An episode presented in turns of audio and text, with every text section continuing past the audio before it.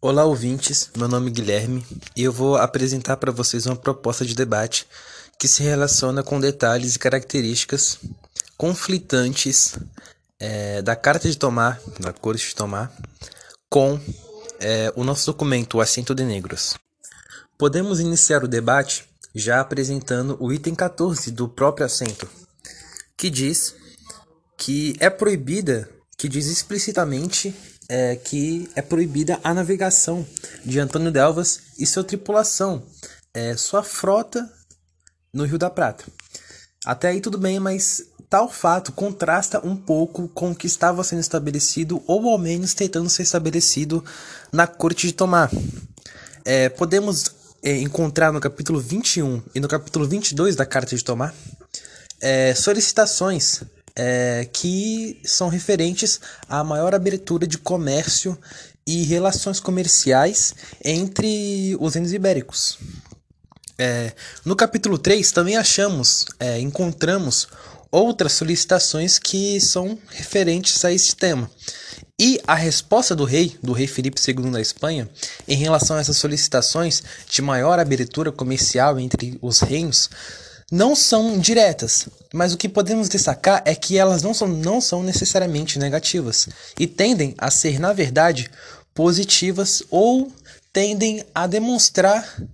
que as propostas, as solicitações serão consideradas. Já no capítulo 8, é, o Felipe II responde o seguinte: que as solicitações referentes à maior abertura é, de comércio entre os reinos se tornam difíceis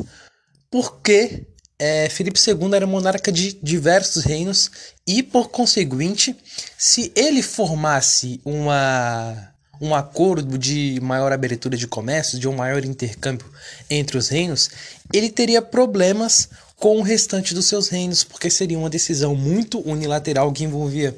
é, que envolveria muito além do, da, do que a relação entre os reinos ibéricos. Mas o que a gente pode estabelecer, isso também está presente no capítulo 10 da Carta de Tomar, dos Estados dos Povos, é, é que as respostas que Felipe II dá a essas solicitações não são de jeito nenhum negativas. Isso nos traz um tema importante que é o contraste entre a retórica que for estabelecida na Corte de Tomar, uma retórica é, pouco combativa, uma retórica simpatizante, com o que foi, é, com o que aconteceu na realidade, no cotidiano do comércio é, da União Ibérica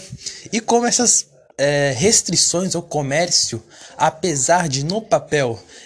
parecer, parecerem que estavam é, se desfazendo, o que aconteceu na realidade foi o exato, exato oposto. E apesar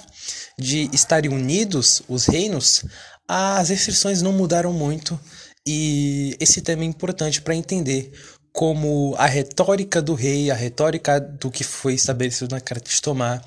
é, como ela foi diferente e contrastou com a realidade dos fatos.